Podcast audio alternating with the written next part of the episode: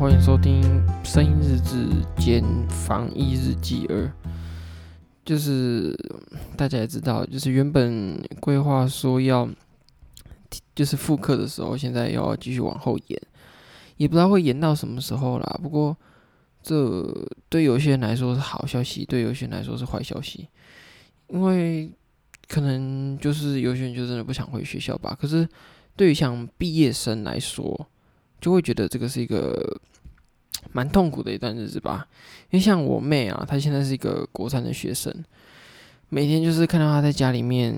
做她的事情。那他们就算是三年级，其实也还是有线上课程。可是你会感觉得到，这些三年级的同学会很希望可以在他这个阶段的最后这些日子里，回到学校和他们的同学朋友相聚，就是。仅存的这些日子里面，能够好好的去把握这段时间。可是也因为疫情的关系，所以都回不去，只能透过线上课程，偶尔打个电话聊个天。但是就缺乏了那种人与人之间直接互动的那种温暖。那相信也不只是我们而已啦，就是可能很多人都是因为见不到朋友，所以感到非常非常的焦虑或。非常的不自在吧，在家里。那不过又会有人说啊，在家里很好啊，不用到学校上课。那其实的确这也是一个好处，没有错。就是就像可能有一些要升上三年级的同学，因为真的就是未来的压力可能也慢慢变大，要读的课可能诶、要读的内容可能也比较多。那这些多出来时间，真的就是看你要怎么去运用。那我呢，其实因为也是多了一会多了一些这些时间，所以我多看一些书吧。那我想来聊聊我最近看的一本书，叫做《动物农庄》。那这本书的故事大纲大概是在讲有一个农场，那这个农场里面原本有一只老猪。它有一个很伟大的理想，是希望有一天动物能够推翻人类对他们的统治，去打造出一个动物王国，就是在这里所有动物都是平等的啊，都可以过上一个好日子。那后来，在这个老猪死掉之后，也其他动物也在后续的日子里面就成功了革命了。把这个农场从一位人类手中夺了下来，那命名为动物农庄。那后来呢，就是这个农场是由猪这个动物来统治整个农场，去它的一些相关的事物啊，它怎么运作，它的组织都是由猪来掌控。那原本也有两只不一样的猪，一只猪叫做拿破仑，另外一只猪叫做雪球。这两只猪都是非常有能力的猪，但是有一只猪叫雪球，雪球它是一个追求理想、最想追求改革的一只猪。那拿破仑他也是有他的政治手段，他就选择用恐惧来统治这个农场。那里面其实还有很多不一样的角色，去去象征了这个农场里面不同的一个责任，还有它的意义吧。可是，在我看来，这本书就是它就是动物农庄。或许有些人觉得它就是一个童书吧，因为说实在，对我来说，第一次看到这本书的时候，这个书名你真的会觉得它只是一本普通的小说或者是一个童话故事。可是，在真的去细读之后，之后发现它是一个怎么说？它是一个非常写实的一本书吧，就是它真的。去写出了一些独裁者在统治他的国家的时候会采用的一些手段。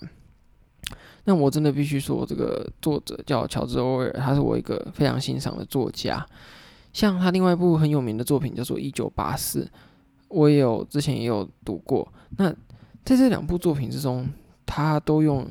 很深刻的手法去把那种共产集权的社会，把它很明显的描写出来。那么比起一九八四呢，这本《动物农庄》它是一个，我觉得算是一个比较完整的过程吧。它从革命前、革命、革命后到后来的独裁，它把整个过程都有把它写出来，而且是从一个美好的理想一步步走向恐怖统治的这个过程，都描绘得非常清楚。而且他用猪这个角色来象征领导者，我觉得也是算是一个用一个很巧妙的手法吧。毕竟猪它算是一个比较聪明的动物吧，那他用了一些话术，用了一些手段来让其他的动物去臣服于他。那其实有时候也可以把它把它投射到现实生活上面。有时候啊，你会发现在一些社会事件当中，或者是平常整个社会这个氛围，很多时候大众感觉是无知的，他会随着媒体的风向，或者是有一个人出来跳出来，他说一句话，很多人就会不经思考，盲目的去跟从。不管是他说什么，不管是好是坏，盲目的去追随。可是有一些人愿意去提出质疑，去做改变。那当然了，像在台湾这种民主的社会，就不会有书里面那种状况，就是可能会被陷害、被害死或被驱逐。但是在可能过去的台湾，就会发生这种事情。所以这本书它用了各种不同的动物去。描写在这个社会，在这个政治上的不同的角色，我觉得是用一个很特别的手法吧。虽然说这本书也很久了，啊，我到过了几十年之后才看，可是就算过了那么久，你去看，你还是会觉得哇，真的是太神了！这个作者是怎么把它写成这样？尤其是后来那只拿破仑，他去用一些很恐怖的手段去统治其他的动物，真的让我怎么说，是有点毛骨悚然吧。还有就是他用了一些话术，像是原本有点假设，有点类似他们的宪法，就他们有一个七戒，在动物的这个农庄里面，他们有七戒是一定要遵守的。可是到后来，他透过不断的去修改，让整个是让整个这个体制是对他是越来越好，而且他也有很多其他动物没有的特权。那到到了最后，甚至跟人类是混在一起的。那他最后几句我真的觉得写非常的巧妙，就是看到了不知道是人还是猪，因为他们之间的那个脸会变来变去，就是其实感觉是暗示一些独裁者，他们就跟猪一样的贪婪，一样的无耻，但是其他动物就是看不见，因为过于愚昧或者是被欺骗，那真的看得见的又可能被陷害了或被。赶到其赶到其他地方，其其他地方，或者是甚至被杀害都有可能。所以有时候在看这种作品，会觉得算是一种对我们社会的反思吧。虽然说，就算我们生活的环境不是像书中的那样子，可是我们还是必须要有一些自觉，就是说，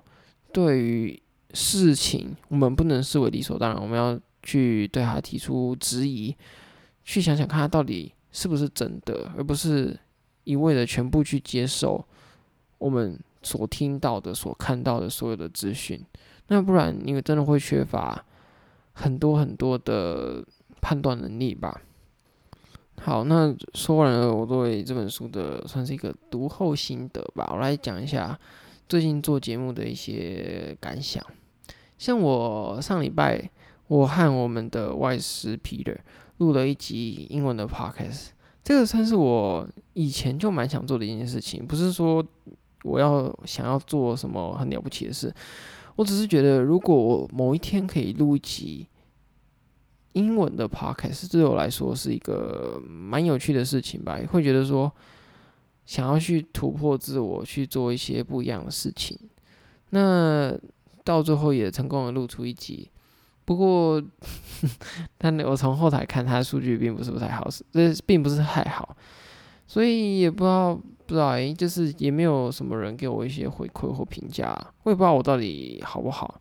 那其实我也很久没有收到一些对于节目的反馈了吧，我也不知道哎，就是希望还是有一些回馈能够做一些改变吧，不然好像就是没有一种。互动的感觉吧，就是这样子。那我知道我最近可能就是一周更一次吧，对大家不知道觉得这样子的频率 O 不 OK？不过也不用担心，我也是会继续把节目做下去，只是就是这段期间可能还是要稍微忍受一下录音的品质，毕竟没办法把来宾直接找来我的家中去用一些设备去录的话，只能透过电话，所以还是会有一些限制。不过应该都还算听得懂吧？那像之前那个谁谁做他爱着他这个单元。目前应该是告一段落了，那我也会再去想想看，还会不会有类似的，请各位不同的我身边不同的人去讲出他们对于某一些事情的特别的感觉吧。好，那基本上我这一阵子想说的就是这些啊，还有啊，就是就是有关于这个停课的部分。有一些老师在讲，如果疫情没有改善的话，我们的书辅可能甚至都还要改成线上课程。那我觉得这算是一个蛮煎熬的事情吧。不过真的也没办法啦，就是整个疫情的关系。那不过对于一些到时候要升上一年级的新生们，不知道算不算是有一个障碍吧？因为像是新生训练啊，可能就没办法到学校去上课。不过我觉得这个可能也不算太大的问题吧，但是真的啦，对于今年的毕业生来说，这个应该算是一个很很特别的一个一个一次经验啦，因为以前在台湾也没有遇到这种事，那在国外，别人去年也经经历过这些类似的事情，那现在轮到我们去经过这些事情。不过也希望大家不要在家里过得太焦虑或什么的啦。希望也是可以找一些事情来做，做找些做一些有意义的事情，不是就是说每天觉得很无聊就这样让它过去了。其实，在家里啊，你可以开始看书，毕竟有些时间是你平常不会有的，像是通勤，你就整个省下来了嘛。那这些时间呢，你可以拿来看一些课外读物，或者是多运动吧。可能有一些人会觉得说，运动就是要到户外啊，或怎么样的。可是，其实在家里面，你看网络上一些影片去跟着做，也是一个不错的运动方式。就是可以让自己身体保持在一个比较健康的状态，不会就是每天吃然后什么都不做，到时候一解封，你会觉得啊，怎么胖了这么多之类的。真的啊，就是动一下那样，对每天的心情还有精神其实都会比较好。你也会觉得，诶。这一阵子不会过得这么辛苦。好，那今天的防疫日记吧，就到这边差不多结束了。那也希望大家都能平安健康，在家里要过得好好的，不要太焦虑，就是找些有意义的事情做吧，不要浪费这段特别的日子。好，那就这样喽，拜拜。